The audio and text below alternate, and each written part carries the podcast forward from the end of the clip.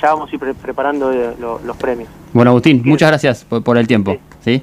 Verlos desde ese lado. Un placer enorme y bueno, quiero agradecer al subsecretario Javier Lovera y al ministro Andrés Larroque que, que la verdad cuando le tiro las ideas siempre me apoyan, me, empujan para seguir adelante y sin ellos la verdad que sería imposible. Ahí está. Muchas gracias. Bueno, Agustín, muchas gracias. Nosotros, este, con la operación técnica de Guido Sarachi y la voz de eh, Martín Castro, nos vamos al informativo. Informa Provincia. ¿Dónde está la noticia?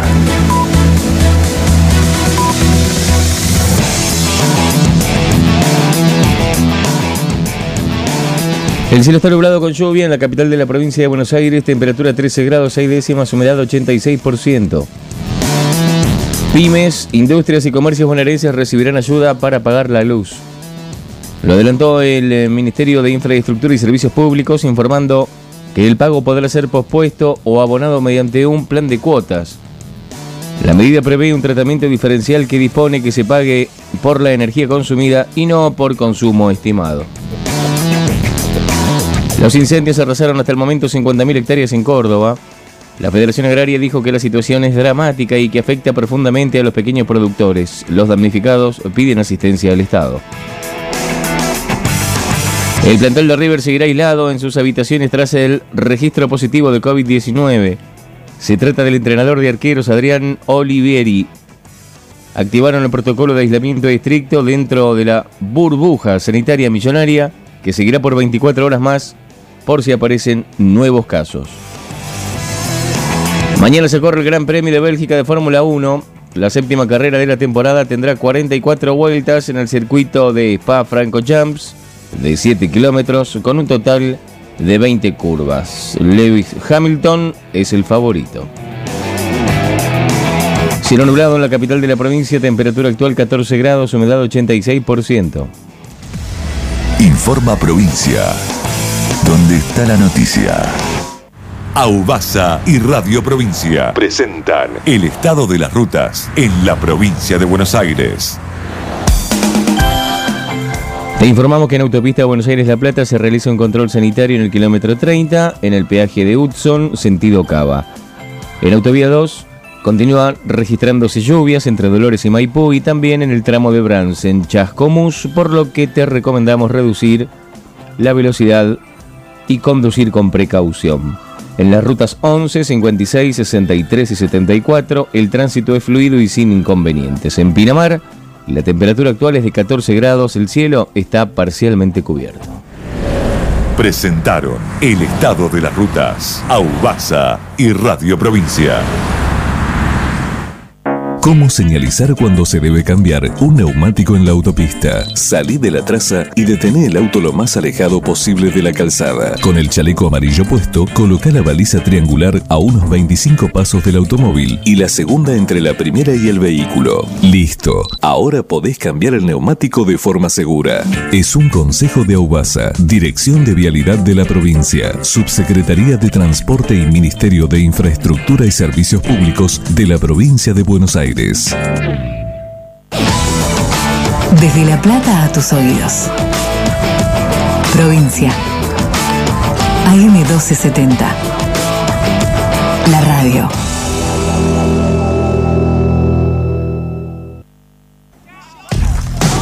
Es tu barrio, es tu club, sos vos. La Liga de los Clubes. Comunicando sentimiento amateur. ¡Te va mi socio! Vaya tranquilo y no vuelva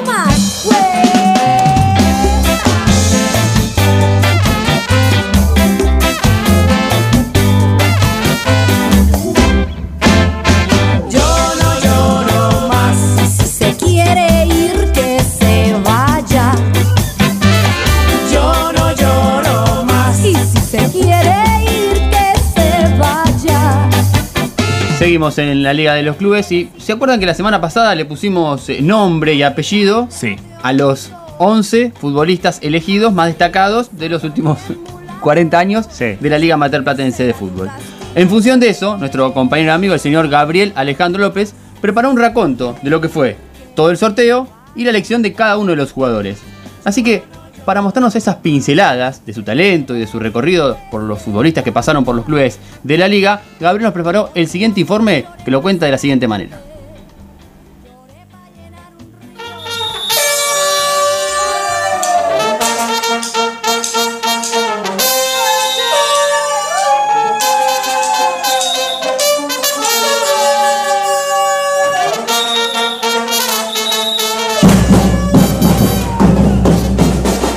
Lindo que ver una obra terminada, de haber visto todo el recorrido, desde el principio hasta el fin. Eso sí que está bueno. Me pregunto si los seres humanos nos sentamos a considerar el valor de los esfuerzos, del propio obviamente, que es el primero, y también de los otros.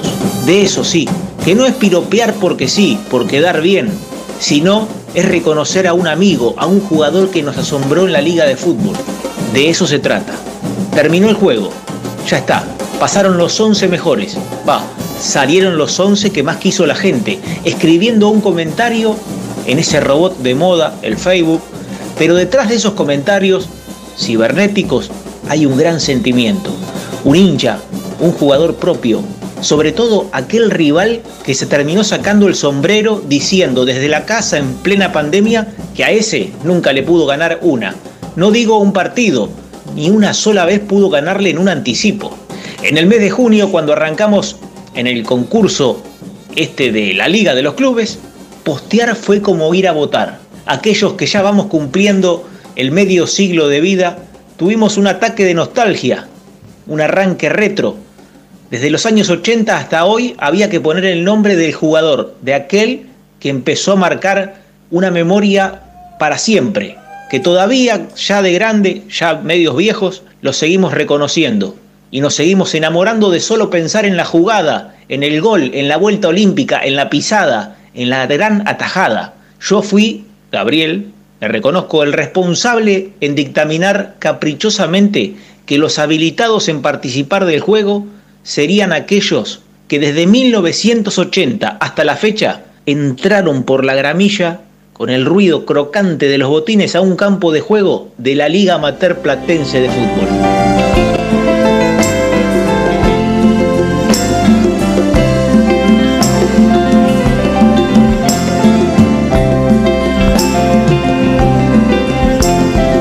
Esta es la historia de un sábado, de no importa qué mes, y de un hombre sentado al piano de no importa qué viejo café. Toma el vaso y le tiemblan las manos, apestando entre humo y sudor, y se aferra a su tabla de náufrago, volviendo a su eterna canción. ¿Cómo era? La, la, la, la, la, la, la, la.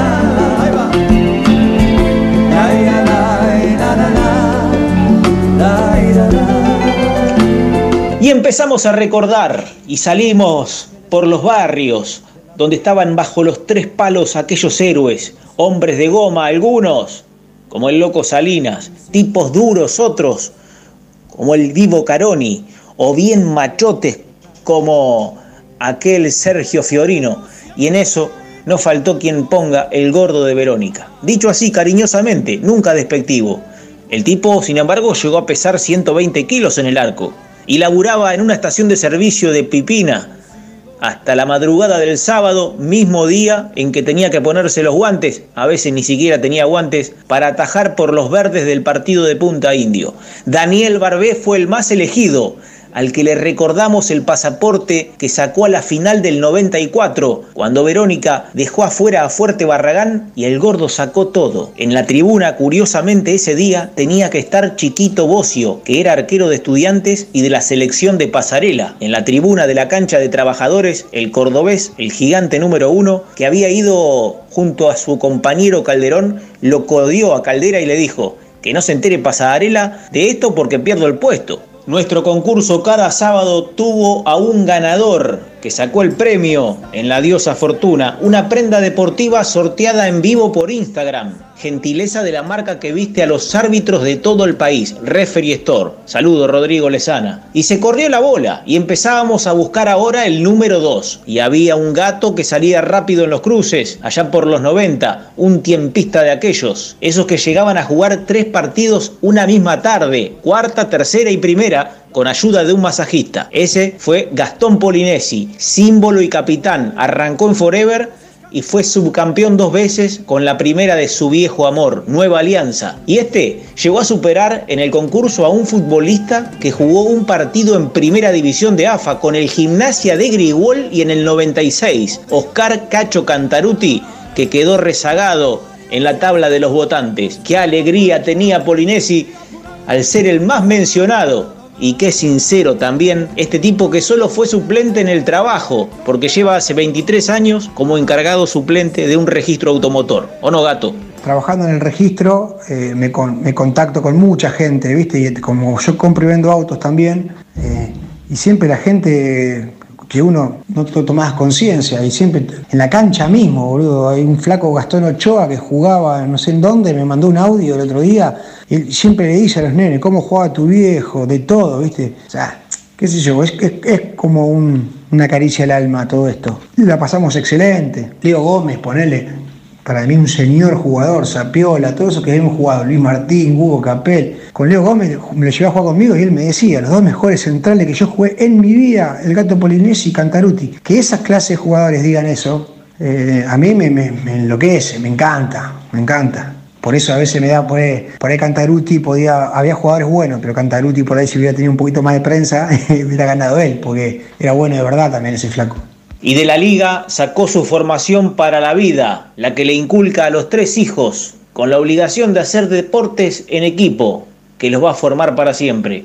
El 3, señores, fue elegido Pedrito Verde, primo de Sebastián Verón, responsable de que la brujita haya pasado por la liga. En el recuento de electores, nuestro compañero Fernando Bossi se sorprendió al ver que se metieron a ayudar a Peter el mismísimo Mariano Andújar y también Gianni Verón, se metieron en la encuesta. Verde, Pedro, hoy es entrenador de las divisiones juveniles de estudiantes y también tiene historia grande gracias a su viejo, del mismo nombre, que llegó a integrar la selección argentina jugando un partido contra Brasil por la Copa Roca. Cerquita, estuvieron ahí nomás el ex estrella Marcelo Vallejos y otro que vistió la cebra y fue campeón, Fernando Boto, que cuando colgó los botines en el 88 se estaba recibiendo de médico y en esta pandemia fue el cardiólogo Boto que llamaron todos los medios de comunicación masivos cuando empezaba la cuarentena porque un WhatsApp que se había colado por ahí alertaba en la voz de Boto, el ex estrella, que el COVID en Europa estaba haciendo estragos. Guarda muchachos. Pasemos ahora al número 4. El Coni Nievas ganó y recibió aplausos de su gente del barrio El Churrasco, pero él ni enterado casi, no lo podía creer. Ah, no me diga, amigo, que gané yo. No, no puedo creerlo. ¿En serio, amigo? ¿No hubo arreglete ahí? ¿Qué decís? A ver, decime, ya que fui tu ídolo de chico, y esa palabra no me la olvido más, ¿eh? Que me iba a ver a la tribuna ahí a gritar, a verme a mí. Yo te digo que fueron 190 participantes, negrito del alma. Le sacaste más de 10 a los que fueron otros números 4 de gran popularidad amateur. Pablo Aguirre, de Curuzuco y de Adip, y al recordado Ramón Frías, el Quinolo, que fue campeón con la Cebra. Juan José Nievas nació y terminó en la liga. Empezó en Lenzi, campeón 87 cuando era un pibito que volaba por el lateral derecho. Luego vistió camisetas de clubes de AFA, subió a la B con Verazategui, lo fichó Atlético Rafaela y cuando finalizaba el milenio, ya con muchos dolores en las rodillas, volvió a la liga para ser campeón de nuevo con Sport Club de Magdalena, que había armado un verdadero seleccionado y así todo terminó cortando clavos en la última fecha. Ella siempre temió echar raíces que pudieran sus alas cortar. Y en la jaula metida la vida se le iba y quiso sus fuerzas probar. No Dios, aunque nunca deseas un mal. Pero a veces con furia golpea el piano y hay algunos que le han visto llorar. Logra otra vez, viejo perdedor, haces que me sienta bien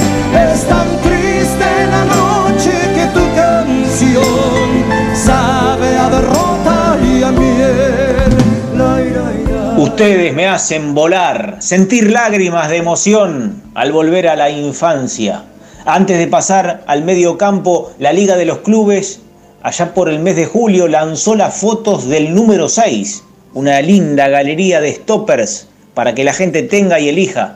Y ganó un tipo que fue el Ruggeri de la región. Sepa entender, el tipo tenía sus rulos, ponía lo que hay que poner y encima era campeón a donde iba. Ascendió en el 86 con Villa San Carlos, fue campeón con Cambaceres en Primera C y en el 96 se dio el gustito de tener al maestro Oscar Barroso en un fuerte Barragán, equipo inolvidable de la Liga de Ensenada, que dio la vuelta en 57 y 1. Con el flaco Fabián Denis Aramboure, criado en Berizo, en Villazula, donde tenía de vecinito a Hugo Ponce, que precisamente fue compañero zaguero en aquel equipo del Fuerte.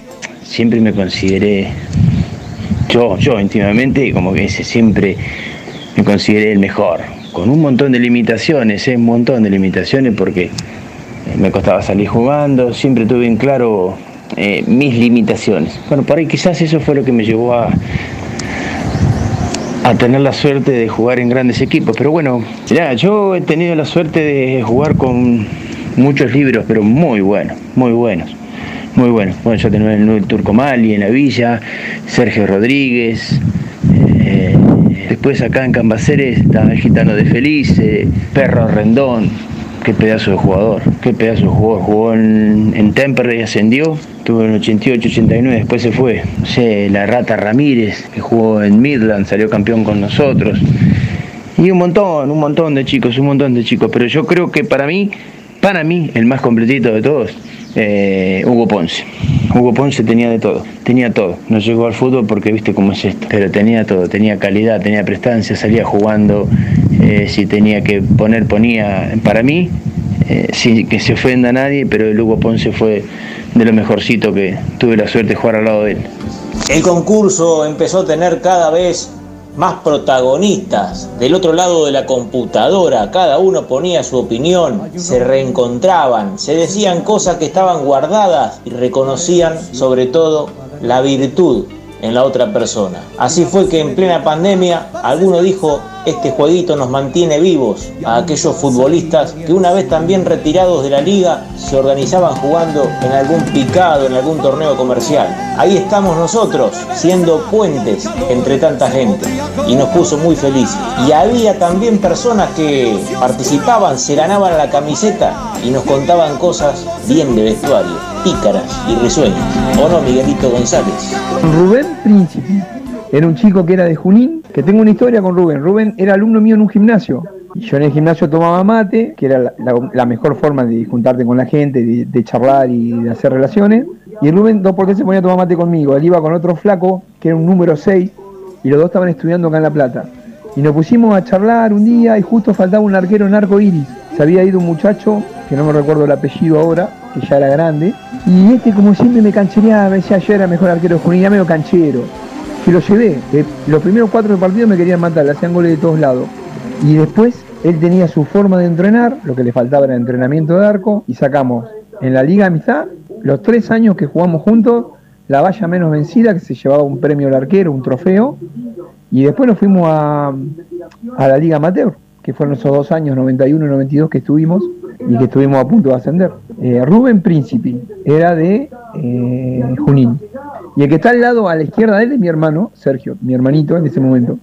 Este que contaba la anécdota, el negrito Miguel González, número 5 musculoso, casi un maratonista, pero también con buen juego, buen pie, dicen los técnicos. Era futbolista de un club llamado Arco Iris, que tenía cancha en 1 y 99, camiseta roja, duró pocos años, venía de ser campeón en la Liga Amistad y probó fortuna en la liga, pero nunca pudo subir a Primera A, esos sábados donde están los más grandes del fútbol platense. Miguelito era número 5 y en ese puesto, cuando llegó el momento en el concurso de la radio, apareció el patrón del medio juego, el pulpo, el 5, un un muchacho que salió cinco veces campeón consecutivas con Deporte Sur de Florencio Varela. Desde 1999 al 2004, un torneo corto por año. Este equipo quedó en la historia. Cristian Vázquez, el Chili, fue la figurita difícil.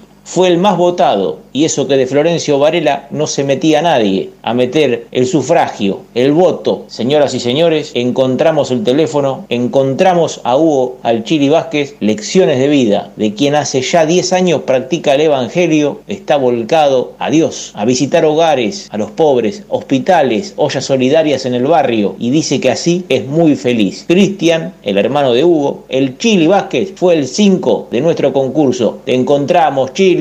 Hemos pasado unos años maravillosos en lo que es la liga platense. Y bueno, anteriormente, antes de jugar en Deporte Sur, yo hice todas las inferiores en Defensa y Justicia, debuté en Primera División, Primera B, eh, viene un técnico y no me iban a tener en cuenta, eh, me mandan a Cambaceres a préstamo, que estaba el flaco Milosi, jugué en Primera C, después que volví a Defensa y Justicia, que el contrato se venció, este, Defensa asciende al Nacional B en cancha de Quilmes. También estaba el técnico que no me tenía en cuenta, que era Fernando Donaires. Prácticamente estuve un año como a la deriva, ahí en el mismo club que no, no jugaba eh, y a los últimos eh, partidos me pone. Jugué un partido completo contra San Miguel que perdimos 1 a 0, cancha de defensa y justicia.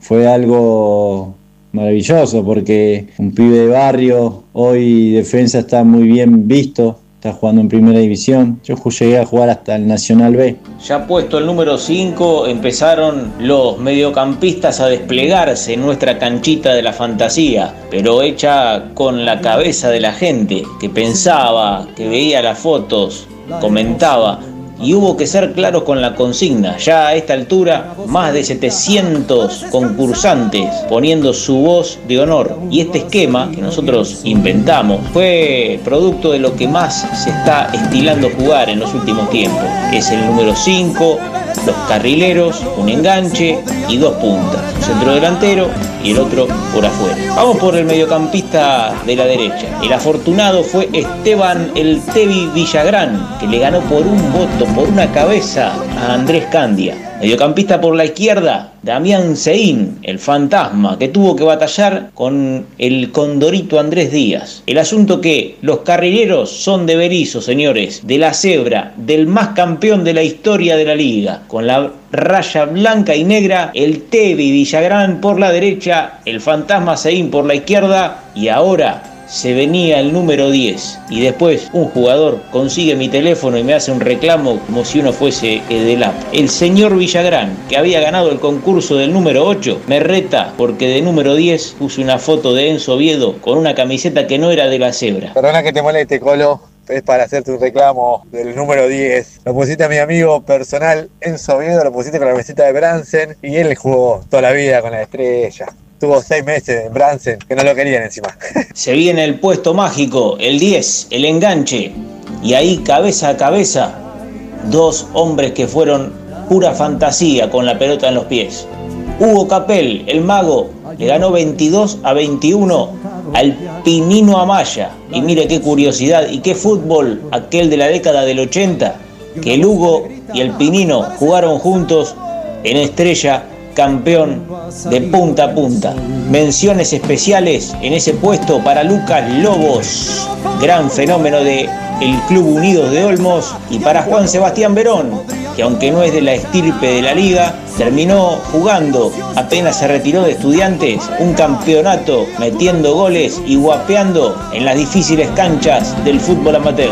En el puesto de enganche, 200 participantes y hasta nombraron a Pablito Casado que después de jugar mil años en el ascenso de AFA, se terminó retirando en su barrio, Villalensi. Y ahora muchachos, el 9, el hombre que cambia los humores, el que mete los goles, se frotaban las manos tantas personas para adivinar quién podía ser el mejor. Y nosotros, mientras tanto, en la radio hacíamos entrega de algún regalito. Guillermo Paz se bajó del taxi hombre de Villa Montoro, fue el primero en pasar por nuestros estudios y se llevó el obsequio, cuando había sido sorteado por el arquero, se llevó entonces una camiseta de Argentina para dársela al hijo. Este hombre decía que el 9 tenía que ser el tanque Gonzalo Saborido, su verdadero ídolo en el equipo de 96 y 118. Y mirá, 2015-2016 estuvo en el senior de Montoro. Estaba con problemas cardíacos, eh, tiene una operación de corazón, pero jugaba igual, no jugaba, no se exigía tanto en lo,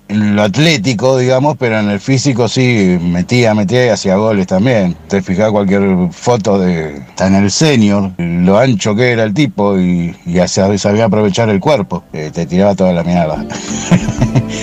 Vaya si el puesto del 9 es el más codiciado. Si no, habría que preguntarle a Jorge Adalberto Vidal, el Goma, cómo funciona esto en el fútbol profesional. Él que es empresario, que ha jugado en la liga, de pibe, en el cruce, en los tolosanos, bah, no tan pibe, y hasta un regional en Forever. El 9 tuvo una cantidad impresionante de jugadores en la votación de la Liga de los Clubes. Aparecieron Pablo Poggio, el cordobés Rodrigo Ducha, Ariel el Tecla Ketlas, Luis Martín, el actual preparador físico de la selección, la ligó en el séptimo lugar, siendo que fue un notable goleador liguista. Pero así son las cosas en este reino digital. El ganador, Damián El Rayo Martínez, un símbolo de los últimos años, en Criba campeón y en Villa Montoro jugando el torneo argentino C. Amigos, empezamos a llegar al final. Después de este centro delantero nos queda el acompañante, el que va por afuera, con Fernando Bossi, ese colega con el que tenemos el placer de compartir altos ideales. Empezamos a preparar la camiseta número 11, que se la llevó otro de estrella para reinar por siempre con esos colores gloriosos de la vecchia señora, el blanco y negro a rayitas verticales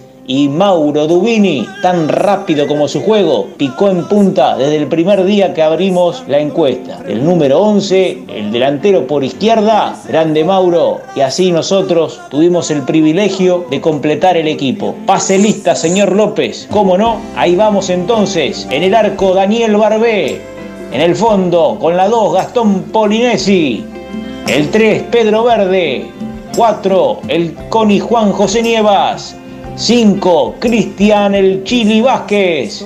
Número 6. Fabián Aramboure. El 7. Mauro Dubini. El 8. Para el señor Teddy. Esteban Villagrán. Número 9. El Rayo Damián Martínez. Camiseta número 10. Hugo Capel. Y el 11. El fantasma Damián Sein.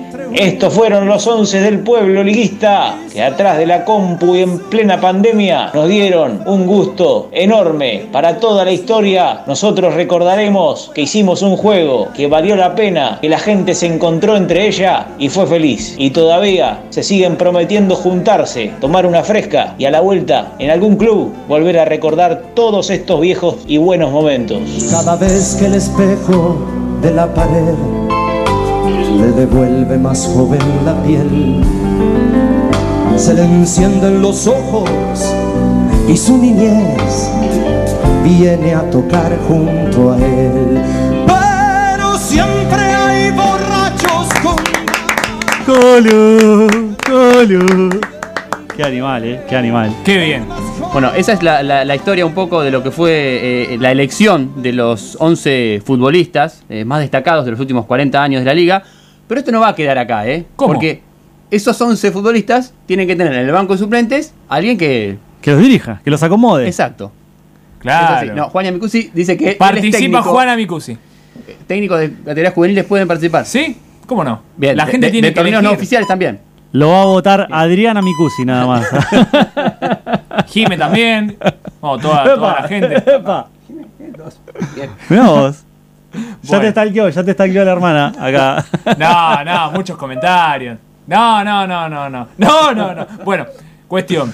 En la semana las redes sociales pueden comentar las publicaciones que iremos haciendo en el perfil de Gabriel Ya está López. hecha la publicación con el 11 Ya está inicial hecha, en la ¿verdad? Liga de los Clubes y están eligiendo en los comentarios quién va a ser el técnico de este equipo de estrellas. Sí. El técnico que por ahora va ganando está desesperado porque se cierre ya la encuesta, le digo. ¿En serio? ¿Te mandó sí, mensaje? sí, no, no, no, está, está Ya presionando, está presionando. Sí, sí, sí, sí, sí. Es más, dice que él dirigió a cuatro de los Sí. elegidos, como son Esteban Villagrán, Pedro Verde, Damián Sein y Mauro Dubini. O sea que es contemporáneo. Es contemporáneo. Que Además, es actual técnico de un equipo de primera división. Me imagino que las la iniciales son DC, pero Es- no, no decimos más nada. Sí, vi a No. mucho- mucha ¿Cómo familia rosquea, eh? ¿Cómo rosquea? ¿Cómo rosquea DC? Pero Terrible. pará, pará, pará, pará. Después que manda un mensaje por línea privada. No. ¿No? ya, te va, ya te va a llegar un mensaje a vos de- dentro de poquito. Queda tranquilo. Eh, No sé por qué, por entonces, esta semana vamos a elegir al técnico. Sí. Y la semana siguiente, después de que se elija al técnico, vamos a elegir al árbitro. Al árbitro que va a ser eh, parte de, de este eh, hermoso momento que estamos viviendo hace varias semanas y que estamos disfrutando mucho los, los posteos del Colo y los posteos en nuestra cuenta, la Liga de los Clubes en Facebook, porque como bien decía el Colo en el cierre sí, del sí. informe, lo más lindo es que la gente se reencuentre, lo más lindo que vuelvan a decir, eh, a, a recordar viejas épocas, que haya interacciones, no, pero fuiste mejor vos, qué difícil que era marcar aquel, qué difícil cuando te marcaba aquel, eh, y en definitiva lo que queremos hacer es eso, es traer un poquito el recuerdo de la vieja liga, de la nueva liga, que se encuentren y que nos podamos divertir un poco. Eh, y una postilla para la semana, porque lo estamos ya pergeñando con, con el Colo. Eh, él mencionó algunos jugadores destacados que obviamente no fueron elegidos. Verón, Lobos. Sí, sí. Y así hay otros, otros cuantos. Entonces, hay alguna especie de equipo ideal que no fue votado. Sí. Entonces, seguramente preparemos por década ¿sí? algún equipo ideal como para Elegido compartir. arbitrariamente por ustedes. Miren, miren los que quedaron afuera. Ah, está bien, está bien. ¿sí? Porque Muy bien. Interesante. recorrido este, por el fútbol profesional eh, y demás. ¿sí? Bueno, bien. nosotros eh, nos vamos a, a una tanda y enseguida seguimos con más aquí en la Liga de los Clubes. Dos horas de sábado, dos horas de música y dos horas de historias. Alevidart hace Chequeado en Narnia.